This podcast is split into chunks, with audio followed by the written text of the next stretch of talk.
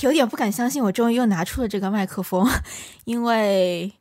我是安妮塔许金爱啊。我我今天这个我们想重新回来跟大家聊一聊这个电影，然后我我我我把我的麦克风从一个不知名的地方拿了出来，擦了一下上面的灰啊，然后打开了荔枝 FM 的我们西瓜波普的那个主页，看了一下上一次最近一次节目更新是什么时候。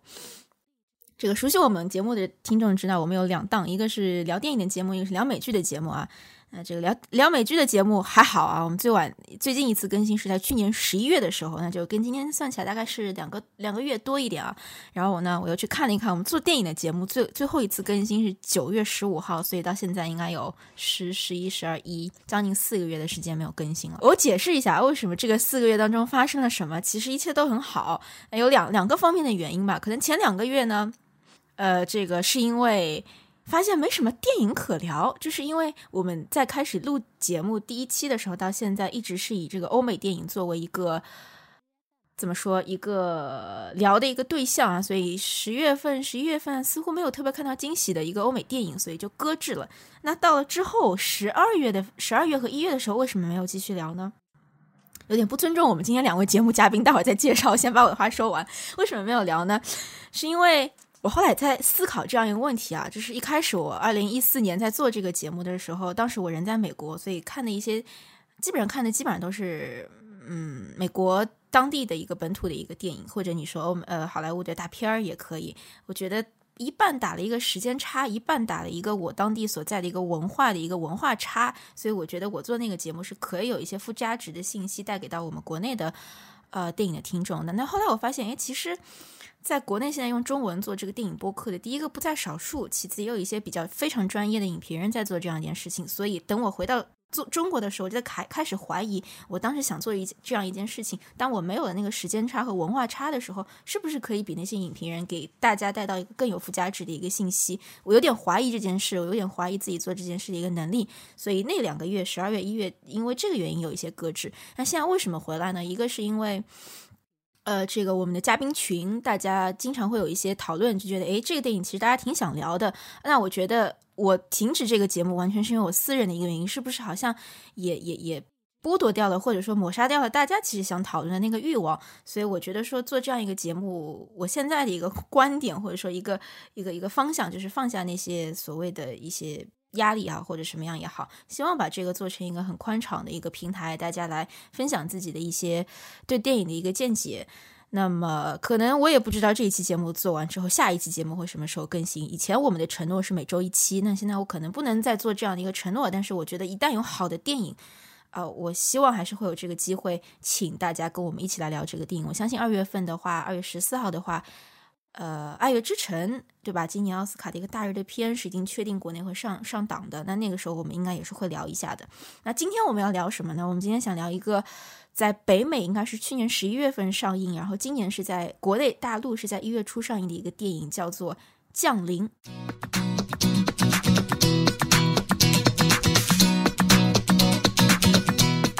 请出我们今天的两位嘉宾啊，呃，一位是。Alan，然后一位是 Solomon 啊，之前也都上过我们的节目，然后两位也都在从事和电影相关的工作。呃，请出两位了，我们先请那个 Allen 跟我们打个招呼吧。哎，突然失声了。呃，Hello，太久不录节目了，声音都没了。Hello，大家好，我是 Allen，嗯，很久不见。大家好，我是 Solomon。嗯，有什么近有什么近况要分享的吗？不要强求。好了，看来没有，没有。哎，我我想问一个问题，就是《La La Land》国内上映了吗？是二月十四号。嗯，我觉得《La La Land》它之所以就是拿这么多提名，是因为就是做电影的人会特别对它有感受，因为这电影它整个就是在怀念那种好莱坞黄金电影电影好莱坞电影的黄金时代嘛，然后里面有非常非常多电影的 reference。所以你如果是做电影、热爱电影的话，你会看到。然后我还看到一个呃很有意思的梗，一个段子，就说这电影是帮助大家逃离现实，因为里面是一个没有川普的世界。好吧，理论上今天我们要聊的这个电影也是没有川普的。Anyways，呃，La La Land 啊，大家可以期待一下。我们来说一下今天的这个电影啊，这个《Arrival》降临的这个电影，刚刚有讲到说北美在提前中国两个月已经上映了。嗯，那简单介绍一下这个电影的背景啊。节目分成两个部分，一个是非剧透的关于这个电影制作上的一些简单情况的介绍，然后会进入我们对于这个电影涉及它剧透环节的一个讨论。那么这个电影的成本是四千七百万美元，在美国应该是算一个中等偏下的这样一个制作的一个一个科幻片成本了。对。对，然后它的票房在美国的话，哎，我倒是没有看它连中国是多少啊。但是在美国上映，截止到今年一月二十号的时候，差不多是九千五百万这样一个成绩。在中国，我猜应该也不太好。对，这个时间点有些尴尬，在这个春节，我感觉因为它上映的那一周正好差不多是，如果我没有记错的话，我是上映第一天去看的，应该是国内正好要加班的那一周，或者是要加班的前一周，因为因为春节这个要调假。可能大家会把更多的这个看电影娱乐的这个心情放到春节档了，但是春节档又有好多国内的国产电影要上，所以预计这个电影在中国的票房，嗯，现在上映七天票房是九千七百万，我觉得还是人民币，对，肯定是会上亿的。即便是上亿，其实在中国也算是一个啊，对，怎么对？但是他他说起来，他在中国是零宣发嘛，所以呃，这个成绩我觉得还不错了。现在是排在第三票房。第一是太空旅客，然后第二是情圣。天哪，太空旅客是的，我也去看了这部电影，就不说话了。呃，然后这个电影的简介啊，我们简单介绍一下，不会有太多剧透，想还是想给大家看过的没看过的一个回忆，或者说一个补充。大概它是一个讲述的是一呃女主角在其中饰演的是一个语言学家，然后她所在的那个美国啊被一个外星人的船舱入侵了。那这个外星的船舱在世界的其他十一个地方，也十一个国家也有这个侵入。然后这个电影讲述的就是这个语言学家怎么样通过去学习对方的语言来和他们进行沟通。最终他们是希望了解外星人到这个地球的一个意图的。呃，这个大概是故事的一个一个一个线索吧。那至于最后说这个意图究竟是什么，可能就是涉及到我们剧透部分的一个讨论。这个电影呢是根据。一个华裔的一个作家叫做泰德江啊，他的一个短篇小说《你一生的故事》改编的。其实这个小说的名字《你一生的故事》，呃，反正我当时看到这个屏幕上跳出来这个小说的原名，还是愣了一下，就没有想到它是它是这样一个小说的一个主题的设定是这样子的。嗯，这个电影的导演这个丹尼斯维伦努尔，他是《边境杀手》去年还是前年的一个。电影的一个呃导演，然后之前也拍过《囚徒》啊、《烈火焚身》这些比较相对来说他的比较知名的一个作品。那这个导演目前也正在拍摄《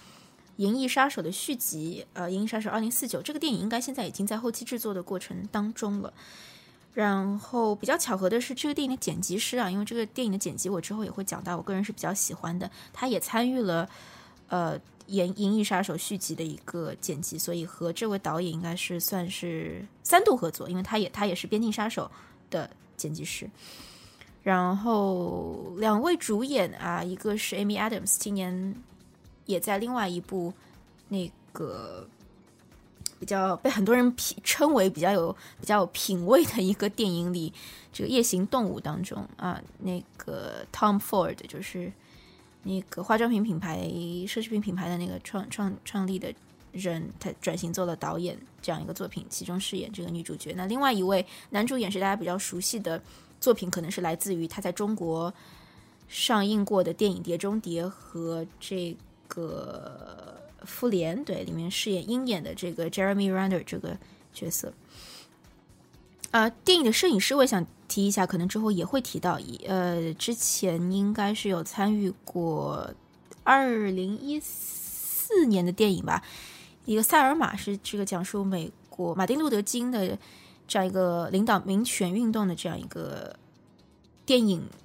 的摄影师。呃，这个想特别提一下的，因为我觉得这个电影的摄影是做的非常不错的啊，我们后面可以讨论一下。然后去其他的话。我还有一个新信息想补充啊，就是这个电影的话，因为现在奥斯卡的提名已经出来了嘛，呃，降临这个电影是获得了八项提名，分别是最佳电影、最佳导演、改编剧本、摄影、剪辑、声音剪辑、美术指导和混音啊，非常不错的一个成绩。嗯，除了这些资料之外，我们的那个两位嘉宾还有什么关于这个电影非剧透环节的想要补充的东西吗？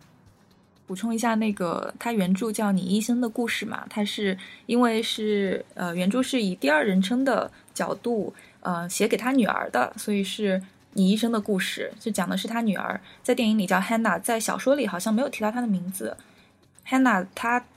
对她一生的故事，所以呢，这个原著小说很有意思，它是把呃这个女主角和男主角当年在在这个呃外星人。降临的时候，破译这个外星语言，最后呃知道了这个外星人他们到地球来的目的，嗯，和他女儿一生的故事，在短短的一生的故事交叉着来进行的。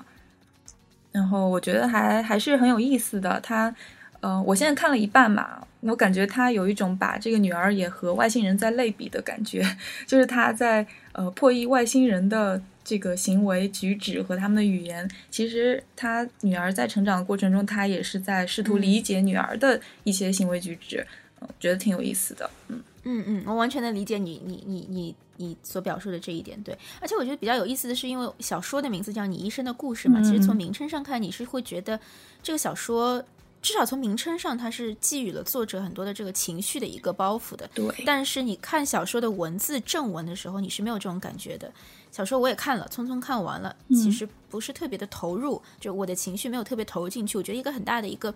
可能的原因，就是它的小说文本的冲突性没有那么强，没有电影当中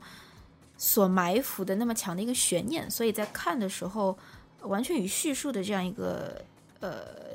口气看下来的时候，其实是非常平的。但我也知道，我身边有很多人，有有部分人非常喜欢小说的这样一个表达。嗯，我觉得这是挺有趣的吧。同意你说那个小说叙事比较平，但是他我我还是觉得情绪还是在的，因为就是他一段是讲外星人，一段是讲女儿。那女儿的部分情绪都是还还是蛮饱满的，外星人的部分就是缺少一点悬念也好，就是没有电影创造的那种氛围，那种悬疑的氛围感。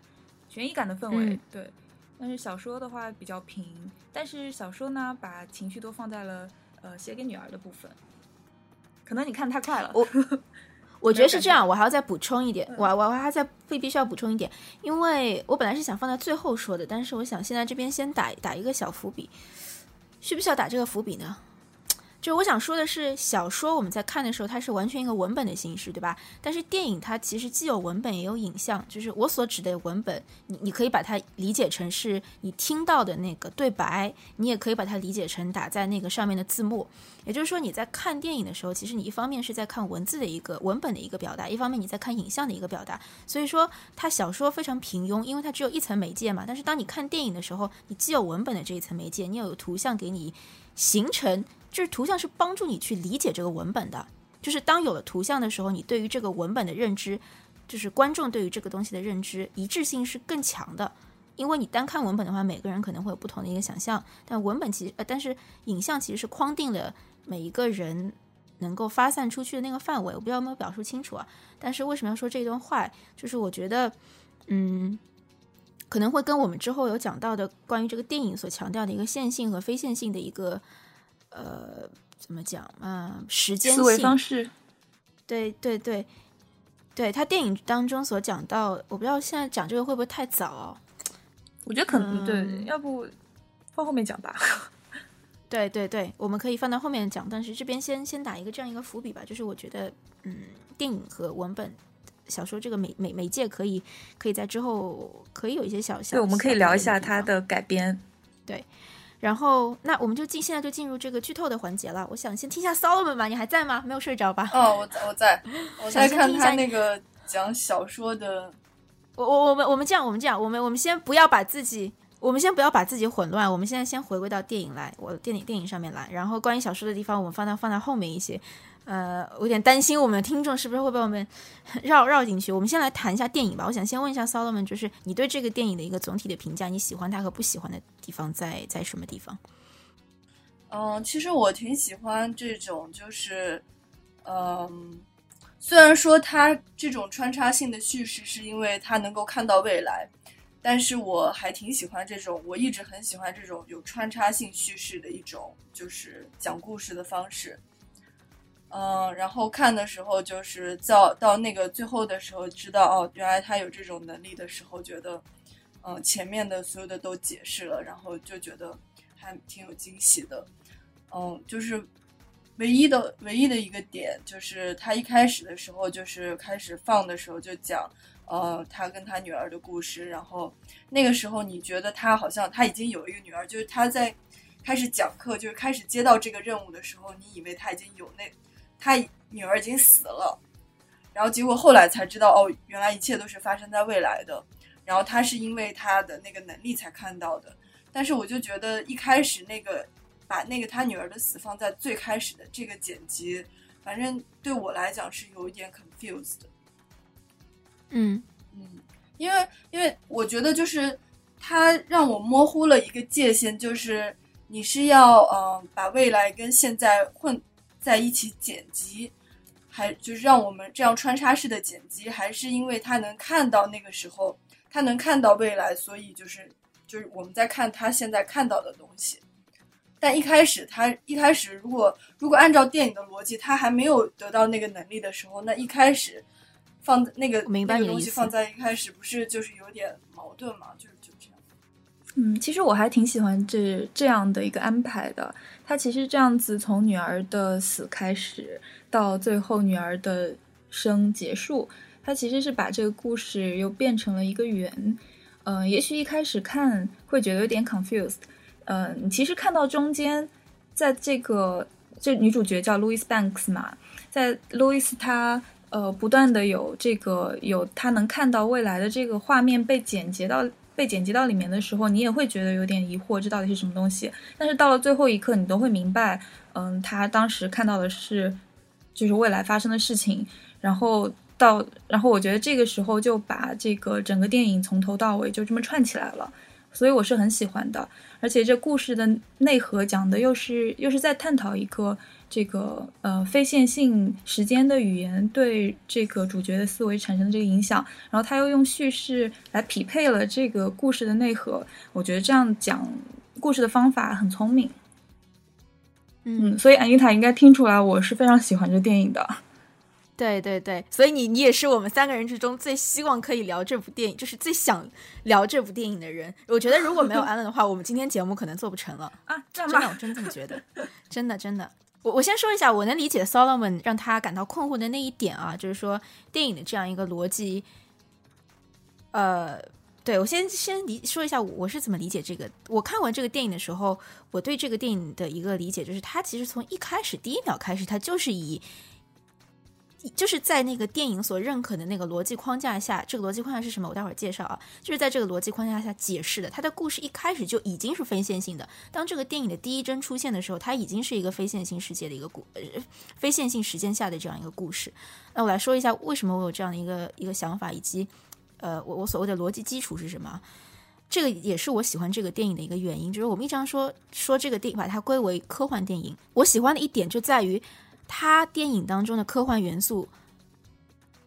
怎么说呢？就是科幻元素在这个电影当中提供了一个逻辑基础，提供了一个你看这个电影的一个一个一个逻辑依据。就是说，科幻不是，我觉得科幻元素本身不是在这个电影当中重要参与进去的一个元素，它提供了我们怎么去理解这个故事为什么发生和如何发生这样一个一个一个。就是它提建，它它是提供了一个呃世界，它是给了你一个，它提供了一个世界，对，所以就是科就是怎么说呢？就是科幻元素在这个电影当中，我觉得它是提供了一个一个了解这个世界的框架。就我们可以做一个对比啊，比如说我们拿那个经典的科幻电影《银翼杀手》来来来来举例的话，你可以在《银翼杀手》里面看到各种来自未来的生物技术也好，存在于现世人类对于未来的。他们想象中的一个各种武器的一个展现也好，这些元素真的是科幻的元素，真的是来自未来的一个东西，它是很具象的东西。这些东西是有科科幻的一个成分的，或者像呃《Interstellar》星际穿越一样的，它里面有很多基于硬科幻元素的一个一个东西，你也会看到一些。对于未被验证的科学的一些设计，物理学的一些设计，这个都是电影当中很重要的一部分。就这些东西本身是科幻的具象的体现，它是一个这个电影逻辑能够自洽的一个重要参与者。如果你把这些物理学的东西或者未被验证的科学科幻的东西拿走，会对这个电影产生很重要的一个影响。但是你会发现，这个电影啊，它里面没有非常具象的科幻的东西。它的科幻是什么？就是外星人来到了世界，外外星人操着跟我们完全不同的语言，外星人所来到世界的方式是一个很奇怪的一个一个圆盘，对吧？这个东西是一个框架，就是你把这个东西去掉，你不可能把这个东西去掉，你把这个东西去掉，因为这个是故事的一个框架，就是它去掉，它不对这个电影的影响不在于说那个电影的就是前后联系不起来，而是这个电影就根本无法存在，所以它的科幻。我喜欢的一点就在于它的科幻对这个电影来说是提供一个你了解这个电影逻辑基础的一个一个一个一个框架。我我还是不知道我没有表达清楚，但是嗯，但是这个这个这个是想是我想说的吧。然后嗯，包括就是说这个电影核心它所要它在刚刚刚我说的这个科幻的基础上，它到底讲了一个什么样的故事？在我看来，它讲的其实是一个嗯。不同的语言会影响不同的思维方式和不同看待世界的一个视角，这个是这个基故故事的一个一个逻辑的一个基础。只要你认同了这个基础的话，我觉得你看这个电影应该是没有没有任何没有任何难度的。它不是那些硬科幻，你需要一些物理学啊什么各种，对吧？这种宇宙学的这个知识是这样。我觉得这个电影是个非常简单的。电影，所以这是首先，这是他非常我喜欢他的一个原因。第二个就是在这个基础上，在这一套思维方式背后，他的那个发问，我觉得是很打动人的。他发了一个什么问？就是说，当你掌握一门语言的时候，这个语言可以帮助你冲破线性时间的枷锁，让你看到未来。你可能能够看待你未来那些你根本不愿意承受的痛苦。在这种环境之下，你到底还会不会做出当时的决定啊？当然，这个里面有些人会觉得是有悖论的，是有矛盾的。因为你能看到的那个东西，其实当时你决定已经可能做出来了。就是这这这个，我们先不去探讨它的这个逻辑上的一个是不是能够自洽。但是他提出来的一个发，他的一个发问，就是当你知道一件事的后果，你还会不会去做？这个是他所涉及的一个人性的探讨的一个方面。这是我喜欢这个电影的第二个理由。嗯，非常同意呢。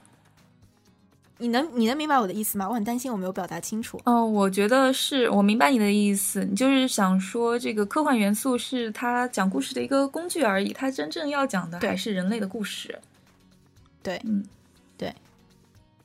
我这也是我为什么喜欢这部电影的原因。就是其实说到，就是这部电影它虽然是科幻片，但其实你它给你感觉是还是蛮文艺的。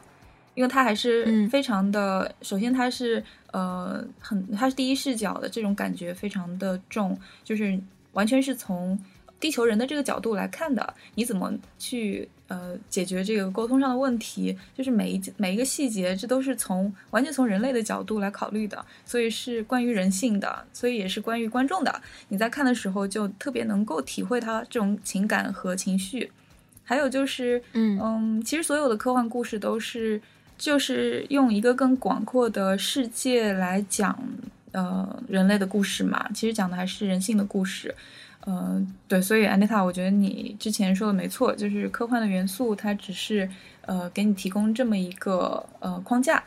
所有的故事还是发生在这框架里面的，那才是最重要的。它它就是，比如说，就是呃，第一个第一个。或者说，第一个中国人他到了一个英语的环境当中，他会面临什么样的问题？这只是那个环那个情况的外形版本而已。我在想这件事情。嗯，对，就是第一个第一个就是第一个呃接触另一个语言的人，或者美国人第一次来到呃不是欧洲人第一次来到美国大陆，他们见到了一些本地的。土著他们就是怎么沟通的？这就是那个的。当然，就是这边有语言学家，他们已经有更更厉害的技能了。但是那个时候肯定有很多的那种误解啊什么。这只是一个外星版的那个情况。嗯，对我感觉就是首先就是要确定啊，就如果你遇到一个另一个种族的人，你不说他的语言，你首先要确定的是那个人有没有恶意。就好像人类首先。都会考虑一个安全的问题，就是对，就是这个很有点。虽然这个故事是一个新的故事，但是其实它已经在人类历史上发生过很多了。就是它只是一个有意思的点。对，这个故事之所以会比较精彩，其实恰恰在于它它所提供的这个，还是要回到那个框架的问题啊。就是说，如果它仅仅是说，仅仅是讨论语言，它不是讲外星人，而是讲了一个，它不是它展现的是第一个欧洲人是怎么样到了美洲大陆发现了土著人，对吧？那这个故事其实按照 Solomon 刚刚的说法，它其实也也可以是一个故事，但那个故事不会像我们现在看到的这么精彩，因为它抛去了说非线性时间和线性时间这样一个冲突。就这个电影更更核心的，其实我觉得探讨的是一个很有趣的一个线性还是非线性的。我觉得这个就是要讲到一个很特很比较深层的呃一个问题了，就是嗯，就是世界观，嗯，因为就是是。人类的世界观它是因果论的嘛，就是一件事情发生才有下一件事情。那如果到了非线性时间的这么一个世界，它的时间顺序已经对事情没有产生影响了。它的这种世界观其实叫做目的论，就是他在已经知道结果的情况下来走中间的这条路。所以在世界观上就是 fundamental 的，就是从最基本的世界观上是不一样的。嗯嗯嗯嗯，我很同意这一点。我想，我想说一下，我很喜欢这个电影的剪辑，就是我觉得它它的剪辑帮助我减轻了我对这个电影了解的难度。就是，嗯，好的剪辑是可以帮助你，不管它这个故事有多么复杂，几层故事层层嵌套来说，它的时间发展先后有不一样。好的剪辑应该是帮助你去梳理清楚。呃，这样一个过程的，我觉得这个电影电影的剪辑完全是做到了这一点。而且我因为看了这个看了这个电影之后，对他的书很感兴趣，我去看了那个书。其实我刚我一最开始看完电影的时候，我就很感兴趣，他的原著会怎么去表达这样一个非线性的一个呈现。因为就像我最开始说了嘛，就是影像叠加你看到的对白。文字其实是影像，是帮助你更容易去了解这个故事。那当你少了影像这样一个媒介，你只有文字的时候，这个故事要怎么呈现？就难度上，我觉得文字可单纯文字可能是更低的。其实纯文字的一个描述，应该呃，在在讲述这些复杂故事的时候，其实是更低的，就是就是就是造成读者的一个了解这个故事的困难程度是更低的。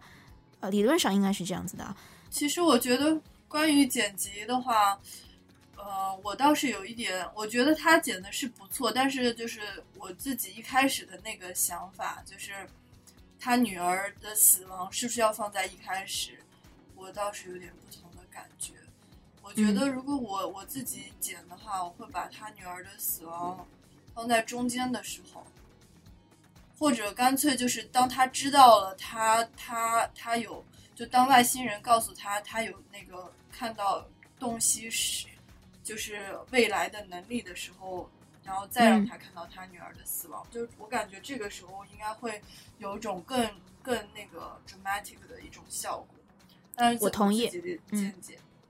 嗯，你知道吗？因为我突然看到那个，呃，因为我看到我讲完这段，因为我看到他就是讲，就是在书上是讲的，就是他知道了这个东西世界的方式。然后这个时候，他突然看到了他女儿的死亡，就那是一种猝猝不及防的惊恐嘛。但是在这种惊悚、猝不及防的惊悚，但是在电影当中，我们就没有这种惊悚，就好好像很平淡的这件事情就过去了，就是理所当然的过去了。阿文想说什么？特别有意思，就是 Solomon，你觉得呃比较好的方式是把这个前面的那一段给。给去掉嘛，把一开始女儿就揭露女儿死掉这这个镜头给删掉。然后我其实第一次看，我看两遍嘛。第一次看《Arrival》的时候迟到了一点，所以根本就没有看到那个开头。对我来说，我看到的就是在他那个获得了这个能够呃看到未来的能力之后，嗯，他才看到自己看到那个女儿死掉。而且这时候我也不知道他那这个死掉这个女孩是他女儿。呃，所以我的体验其实确实挺好的，就是是吧？而且对，而且因为我是第二次看二刷的时候才看到那个开头是他女儿死掉这个这个镜头，嗯，所以这个时候我也已经知道了嘛，就是这个 confuse 感受也没有了，所以可能真的是你看，你就是第一次看，嗯。就是我感觉一开始看他女儿死的时候，就是有一种我还不了解这个这个主角，我还不了解他的女儿，然后你就给我脸演，然后就是有一种就是就是这个感觉就是哦，他这个他女儿死了，然后 so what，就是有一种嗯没有任何触动的感觉。嗯，你还不认识主角，对这个料放在一开始有一点就是浪费了，就感觉放在后面会产生另一种感。我觉得是这样啊。当然，他讲的就是 Anita 讲的那个，就是他整个故事的那种世界观，就是你当你看到未来，又看到现在，当你就是不是生活在一个平行的一个一直向前的世界，而是生活在一个呃交错的世界当中的时候的那种感觉是什么样？那就是这，那就是看这个电影的感受，就是很平常。你女儿死了，然后就是 OK，然后 Next。就是一种很平的状态，就是你没有办法感觉到那种我们现在就是一条道走到黑，你没有办法回到过去，你也没有办法一下子到未来，你只能先活到现在的这种人，我们会感觉到的那种 dramatic 的那种感觉好像没有了，是不是这样？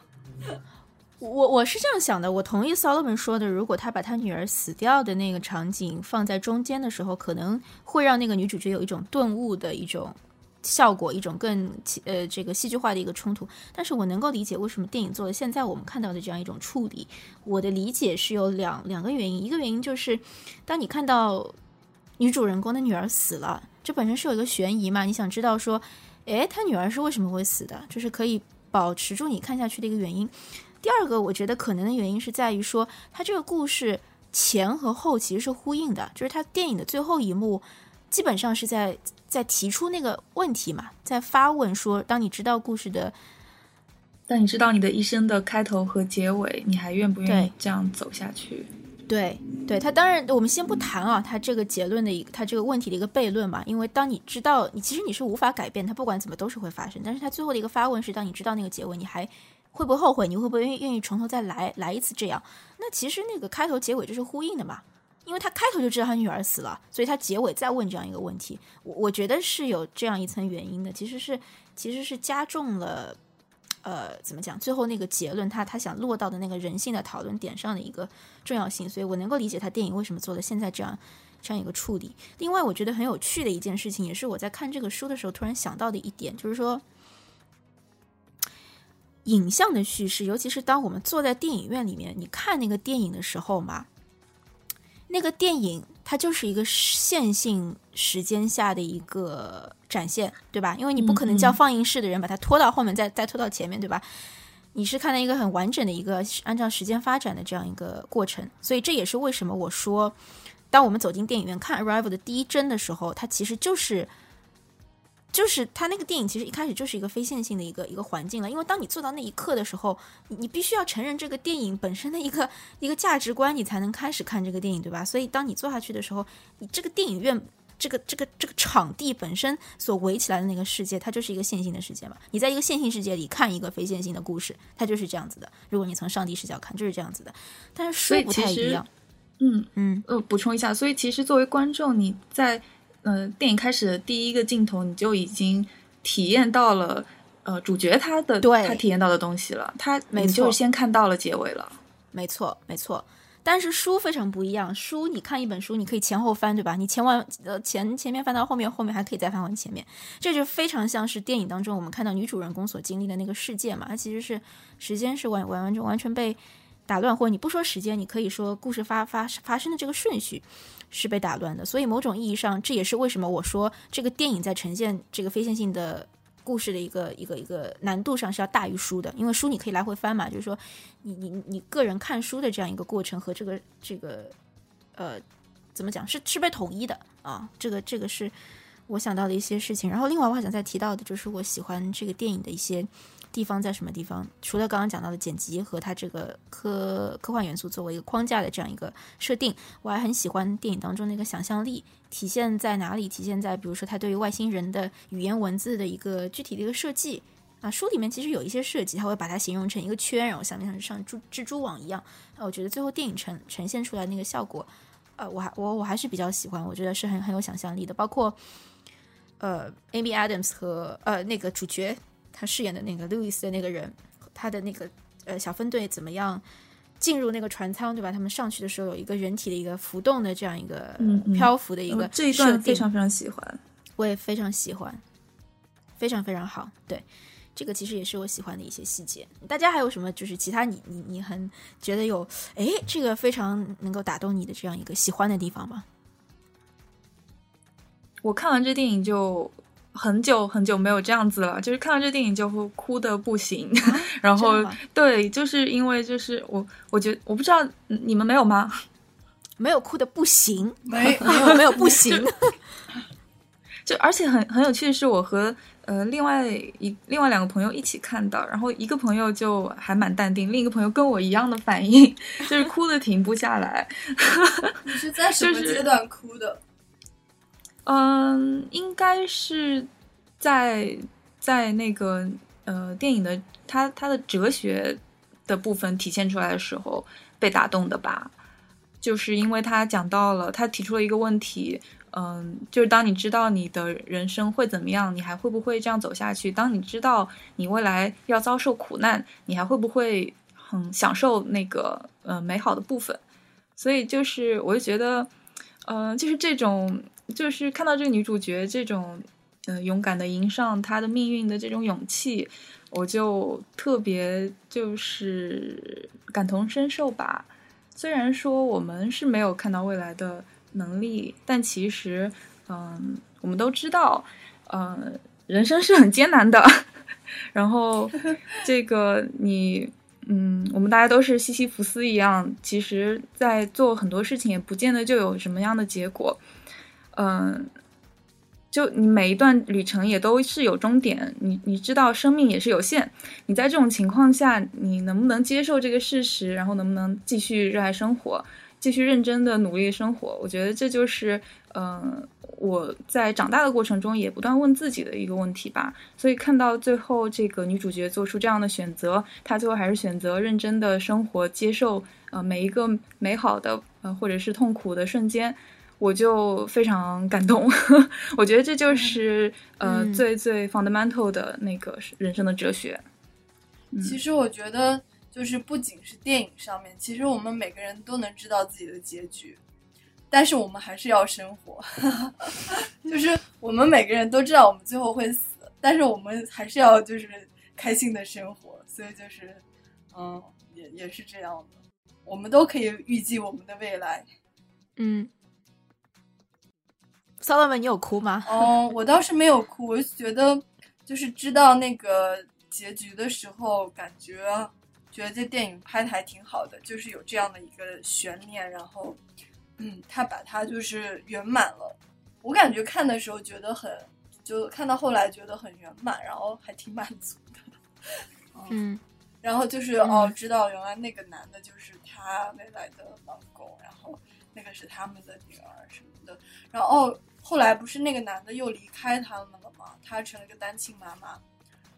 但是哦，对，我觉得就是哦，你当你知道你自己有一个女儿，然后你会跟她有很很好的，就是你你你在抚养她长大的时候。会非常的幸福，但是最后她死掉了。跟你知道，就是你会遇到一个渣男，他会离开你，然后你还会不会跟他交往？这两个就好像第一个就是，也许可以，还是要生，但是第二个就是，我感觉大多数女生都不会想要 跟渣男去 交往了。我我不知道你们怎么看？Solomon 最近经历了什么？没有没有，我只是突然想到，就是说，呃，的确遇见未来，就是就从他女儿的这个故事的角度讲，这是一个很凄美的，就还蛮凄美的。但是如果就是从她老老公的这个角度讲的话，却是一种就是呃，从一种正义的角度出发，你还会不会 跟他交往？嗯，就我觉得我们也不能说这个男主角他就是渣男，嗯，而且其实这个女主角她也没有选择，虽然她能看到未来，但她其实改变不了。她这不是一一种能力啦，嗯她其实不是一种看到未来然后做出什么事情改变未来的能力，只是一种，嗯，就是他理解，就是他看理解世界的方式改变了而已。嗯，我觉得就是就是这种方式一旦改变了，他其实内心也是改变，他其实内心是接受的。呃，这怎么说？我觉得好难表达哦。嗯嗯，挺难，挺我能理解你的意思，挺难描述的。其实他真的是不能，他只是看到了自己的一生，但是他也是知道自己没有办法改变的。嗯，对对。我记得书里面有一段其实挺打动我的，或者让我有一些想法。它大致讲的就是说，外星人的那个语言，他的语言之所以是呃我们在屏幕上看出来的那种，就是你看上去它很复杂，对吧？它其实就是一个圆环，然后圆环上通过放大，或者是说在不同的部分去去伸出枝节来表达，来来来表达它对某一部分意义的一个一个偏重。嗯。这种语言看上去，你只要一看，你就能明白他在表达什么东西。是因为，就你看这个字的这个字看上去这么容易，其实就跟他们看世界的方式一样。他们看世界也是很容易。你看一世一看世界，你所经历的，比如说人生，我随便举个例子，人生有一百个片段组成。他们看人生的时候，不是像我们看，不是像电影中女主角看没有得到那个能力之前看世界的方式，他需要一步一步的。看这些外星人看的时候，这一百个碎片全部放在他们的面前，全部扔在他们的面前，他们只要扫一眼，就像他们看那个字一样，只要扫一眼就知道这个人的一生到底发生了什么东西。其实他这个语言和他的这个看待世界的一个方式是非常契合的，达到了一个一致。嗯，然后我想说一下，就是为什么，就是我我想说一下这个电影感感比较让我感动的，或者说让我觉得，哎呀。呃，就很很感人啊，或者说哭泣的一个环节，其实倒不是到最后，其实是在我发现这个女主角她开始能够跟外星人沟通了，或者说她开始慢慢明白对方语言到底是什么那一刻，我觉得很美。我觉得语言本身，它语言本身是有一种张力，语言代表一种文化，代表着你对一个。这种文化可能是一个未知世界的一个文化，就对我来说，它可能是发现了一个新的土地，一个一个新的一个世界。就你会发现，这个世界上其实有很多我们不知道的东西，那些东西其实，嗯，就是值得你去，比如说，不管说尊重也好，或者说你去跟他们交流沟通也好。其实这个电影比较打动我的是，是这个部分，是关于交流这个部分。那关于他电影讨论的核心。你知道结局，还要不要做那个事情，或者还不会不会无怨无悔？嗯，就是我觉得反正我也没这能力吧。但是这个电影提供给我的一个观点，或者说一个考虑世界的方式，那对于当下的一个借鉴意义，可能在于说，当你想做一个决定，你没法做这个决定的时候，那我可能会假设自己站在五十年以后，五十年后我来想今天的自己，如果我现在没有做这个决定，我会不会感到后悔？呃，这可能是这个电影给我的一个借鉴吧，不完全跟他电影的主旨一样，但是会让我有这样的一个想法。然后刚刚骚豆没有提到一点，就是她和她老公在结尾的时候，我们是知道了她的她在外星人小分队那个里面的那个物理学家是吧，还是数学家？就是她的未来的老公，物理学家。其实其实那个结尾我不太喜欢，我有点我觉得有点画蛇添足了，就是。他其实只要放到他们两个在营地，然后两个人一起在一起就可以，大家就可以知道他后面的暗示是什么了。就是他们两个结婚了，然后生出来一个小孩，然后这个男男人离开了他，就我觉得留到那里结束就好了，大家是有想象空间的。啊，我觉得最后再体现出来啊，他们真的结婚了。然后我是不记得他给了一个照片的特写，还是给了他们一个很欢快的在一起的一个特写，我不记得了。反正我觉得，哦，就这个男男主角问他。我们要不要生个孩子那一段是吗？嗯嗯，男男主角有讲我们要生个孩子吗？哦，那个我记得那个他他演的那一段是也是未来发生的，那个就是结尾嘛。最后最后结尾就是哦，他们两个人然后一直一直握着手还是怎么样，然后最后就是有一个未来发生的片段，就是告诉你啊，他们最后是在。反正我就觉得最后有一点。有点拖沓了，有点画蛇添添。我觉得吧，还是需要的，就是你还是要考虑到观众吧。我我二刷的时候和一个朋友一起看，这朋友呢，他居然没有太明白，就是他看完之后一直在问我这个很多事情他没有懂，然后我就要跟他解释，然后我就觉得这片子已经挺文艺了，如果你把那最后删掉，嗯，就是在叙事上其实又缺了一点了，就是如果给大家想象的空间。太多的话，对，就就会更看不懂的吧。我我也是跟这样的一个朋友一起去看的，我也一直一直在跟他解释，他到后来他都没有懂，就是原来他一他他一直以为他女儿已经死了，就是发生的那个不是未来，而是过去发生的事情。我要给他解释，就是这个过去跟未来，然后就这个世界，就他真的没看懂，所以我就觉得我们是属于那种看得懂的，但是的确是有部分人是没看懂、看不懂的，就为了大多。其他观众的考量还是要就是解释的稍微清楚点。我觉得这个电影如果一定要从这个角度，就是能不能被更广的大众去认知的话，它可能有一个小小的瑕疵，就是它当中有一个很重要的信息。那个信息，因为我本身对语言比较比较敏感，我很喜欢学习不同的语言，所以当他说到那一点的时候，我是有特别注意的。但是有些人可能那句话没有注意，你那句话没有注意。呃，不是，如果你没有注意那一句话的时候啊，对，就是我不知道是不是你说的这个，但你如果没有注意到这句话的时话，可能对这个电影的后续的一个理解是有有有有一点认知障碍的。嗯，大概我不知道是不是你刚刚讲的是，你刚刚说的是什么？就是他女主角在里面提到了一个理论，语言学的理论叫萨皮尔沃尔夫假说，就是一个语言它是会影响你的思维方式的，这就是对，就是整个叙事的一个支撑点。没错，没错，就是这一点，他只提了一句，就这一句话，可能你如果 没有听到，或者说你忽略的话，其实是会对这个电影的理解会有会有一些小小的困难。我觉得是有可能的。对对对，我在那个二刷的时候这一段那个音效出了点问题，所以就是打扰到了这个呃叙事，所以可能就是朋友因为这一点没有 get 到。嗯，不好意思，骚了，你前面说什么？哦。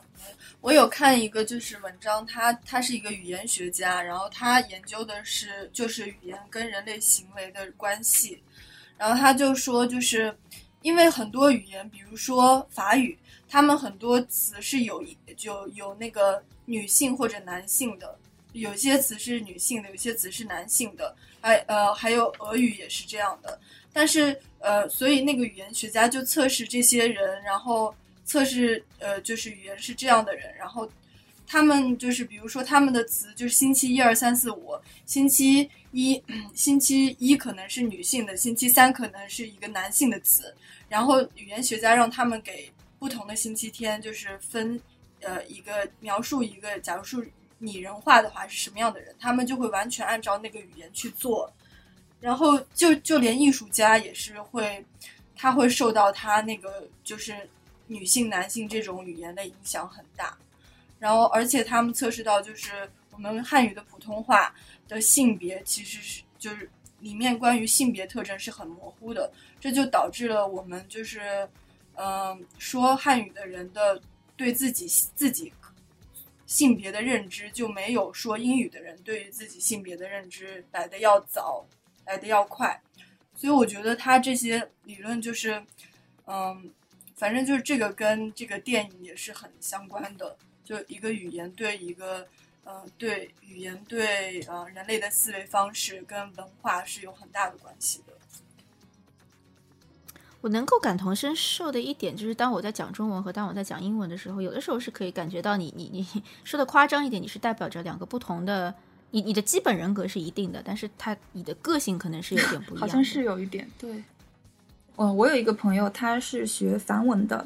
然后他就跟我说，他在学了梵文之后，在看世界的感觉就是不一样了。他就是突然有一天看到一棵树的时候，他就觉得这个树干和树枝不是分开的，而是一体的了，就是就不再存在先后，呃，这种，然后就是小树苗和树，小树苗和大树也是一体的，就是也是先后次序也不那么重要了，因为可能梵文里面。呃，反正我不了解啊，但是他这么一说，我就觉得语言真的是对人的思维是有影响的。嗯，不知道大家有没有用过一个学语言的一个软件，我用过，我我我当时看这个电影的时候，我就觉得，哎，和我当时用那个软件学语言的过程很像。呃，好像那个软件用中文翻过来是叫罗罗塞塔石碑吧？哦，Rosetta Stone，我用过。对，对我觉得他，我当时用它学的西班牙语，我就觉得他就是完全把你抛在一个陌生的语言环境下，然后。直接给你图像，然后他用图像和文字的一个对应，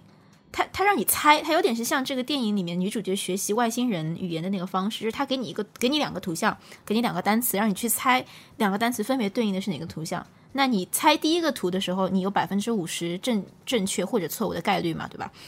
所以你是不断的通过图片和文字的一个吻合，然后你慢慢慢慢去去学习这个这个这个字背后的含义，就是用图来代表含义嘛，用图来代表解释。对的，其实和外星人这个女主角去了解外星人的这个语言，其实是基本上是一致的嘛。我觉得这个挺挺挺有趣，大家如果有兴趣学第二门语言的话，呃。也可以用那个软软软件试一下，然后手机上应该有类似的免费的应用，挺有趣的。嗯嗯，我们再说回电影，就是我觉得这个电影的配乐特别好呢，你们有没有觉得非常棒？我很喜欢，就是那种金属感，那种呃，对一个未知文明的有种恐惧、有种悬念的那种呃音乐，觉得非常赞。我我最喜欢两个两个。镜头哦，两个桥段吧，就是一个是前面两天他提到的这个小分队，他们进入这个贝壳腔体的那一段，第一次进入那个腔体，嗯，然后就是一一群人在这个重力发生变化之后，镜头旋转了九十度角，然后他们慢缓慢的走向那个屏幕，呃，外星人就要出现那个屏幕，那一段就是这个美学配上。这种简洁的、非常震撼的音乐，我觉得非常棒。就是那个时候，应该是大多数观众入戏的时候吧，就是想着这个外星人到底是什么样子。然后还有一个镜头我特别喜欢，是他们第一次看到这个腔体的时候，就是一个悬挂在空中的一个巨大的、呃非常美丽的线条的这么一个东西，而且那个镜头是一个很长的一个呃航拍的镜头，一个长镜头，呃。然后配合这个四周自然环境的那种雾气，嗯，云雾缭绕的感觉，里那个钢铁那种金属感的，呃，很巨大的外星物未知的这个 facility，呃，不对，外星未知的一个东西放在那里，就就是非常震撼，视觉上，嗯嗯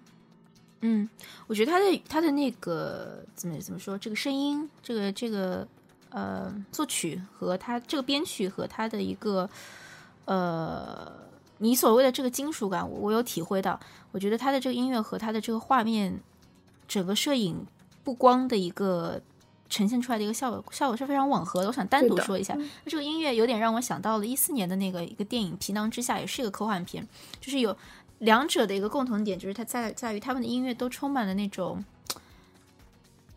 某种程度上，它它会让我想到，就是两片金属在那里摩擦发出的那种声音，就这种声音是带有一种距离感，又又又有一种恐惧的，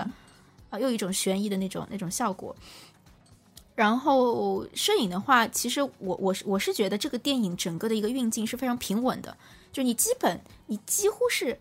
当然它这个镜头本身是在运动的嘛，对吧？但如果你不去刻意的去。呃，去提示自己去观察它的一个运镜的话，你你会觉得它基本上是在一个非常低调的一个很沉稳的一个一个影像的语言之下的。然后我后来看那个摄影师采访的时候，他有说到一点，他就说当他在使用那个呃这个，当他在移动他的这个摄像机的时候，他总是希望就是呃。他的原话就是 "to be as subtle and as understated as possible"，就是他希望大家不要去发现，呃，他的镜头其实是有刻意的这样一个设计和和和运作。我觉得他达完全达到了这个效果。我看的时候，我的确是能感觉到非常非常平稳的这样一个呃影像语言的一个呈现吧。然后包括刚刚 Alan 有提到的，你刚刚用了什么词啊？是灰蒙蒙吗？还是什么词啊？嗯。我我我有吗？啊，那可能没有，可能是我想到的吧。就是不管是在他们进入那个舱体，还是说他们在实验室准备的时候，整个整个色彩，对，色彩是偏冷的，都是对，色彩是冷色调，偏灰色，偏啊灰蓝色这样一一种效果，和我们刚刚讲到的音乐上的金属感，其实啊也也也是也是有有有些关联的。嗯，我觉得他那个就谈到拍摄的话。他的嗯，我感觉他他在他在那个营地和拍那个外星人，就进入到他的那个飞船他的那两种手法好像是不一样的，好像在营地的时候是比较晃的，比较乱的，然后到那个外星人的时候是很很稳定、很 peaceful 的，很就是平静的一种非常就是，嗯，所以我我觉得这两种就是一种冲突，就是表现的，就反而让我们观众看的时候就是产生的感觉就是外星人是好的，然后我们地球人反而是。反而是不那么友善的那种对比，嗯，这个其实让我想到电影当中我比较喜欢那个高潮点，就是中国将军的出现，就是他们在之后的一个成功的宴会上，那个中国的那个将军见到了路易斯，他们有一个对话嘛，就是关于说那个将军说他为什么在最后一刻又重新开启了这个国际通信的这样一个呃，就是过促成了大家啊，路易斯打了电话给他。对对对对对，那一段我很喜欢，那一段我觉得是也是帮助大家在理解这个故事怎么走到了这一步，他的一个到底在讲什么。那那个其实也也是一个啊，我很喜欢的一个，我觉得是一个高潮吧，算是一个小高潮吧。但我觉得那个就是他打的那个电话，真的那个汉语水平实在是，他们就是真的应该请一个人去培训一下他说中文。就我觉得他们怎么怎么培训的呀？有这种很很。无语的感觉，反而是那个中国将军英文说的比比艾米艾登斯的中文要好。对的，啊，同意，Anita 就是这种这种特别平稳的摄影，然后这种冷色调的美学，然后又是加上金属感的音乐，就是其实就是这个导演的风格嘛，就是非常冷静的一种叙事。在《边境杀手》里面也是，嗯，所以也特别期待那个《银翼杀手》。大家最后关于这个电影还有什么补充的吗？我就。就是觉得这个他对原著的改编做的还是非常好的，就其实挺少看到有把一个非常优秀的小说改编成一个呃让人满意的电影，这种案例还是比较少的。因为文学性就是总是很难呃搬到大荧幕上去的。那这个这个电影它就是做到就做的挺好的，我觉得，因为它其实把一些情节上面。呃，比较繁复的东西也删掉了，嗯，把那个就是故事线更加集中的来呈现了吧。他小说里面有很多女儿成长的小的细节，在电影里面其实它是专注于讲这个呃破解外星语言这么一条故事线。然后在小说里面呢，有这个这个外星的飞船，它是小说里面好像是来了一百一十二艘。然后在美国就有九个，它其实，在电影里面就就简化到了十二个，十二个就对，感觉好很多嘛，就是简简单很多在叙事上，嗯，而且在破解外星语言的过程，嗯，小说里面是他们呃在这个口头语言和书面语言上面都做了这个翻译，但是在电影里面口头语言基本上是没有去没有去多做表表现嘛。嗯，我觉得一个是因为他们这个声音就很难表现。那在小说里面，嗯，那个 Amy Adams 那个角色的女主角，她还用外星的语言和和外星人交流了，和这七只怪来做交流了。就是前面 Solomon 说，呃，他说中文大家都已经笑场了，如果让他再去模仿这种这种巴拉巴拉的声音，其实大家会觉得更奇怪嘛。嗯，所以这部分就是在电影里面省略了。而且在文字文字的话是更方便在视觉上去表达，在视觉上去呈现的，所以呃，就是 focus 在文字上，我觉得是非常好的选择。嗯嗯嗯，它的取舍还是非常不错，所以这个电影也是入围了最佳改编剧本的学院奖的提名。嗯嗯，好的，呃，其他还有什么想分享的吗？大家最后，好，没有的话，我们就。结束一下今天的节目，然后谢谢大家的收听。啊，如果对这个电影有什么想分享的啊，或者说不同意我们的观点啊之类的，也可以在荔枝 FM 的节目下方给我们留言。好，那就今天节目先这样，谢谢大家啊！这个春节快乐，嗯嗯，春节快乐，春节快乐。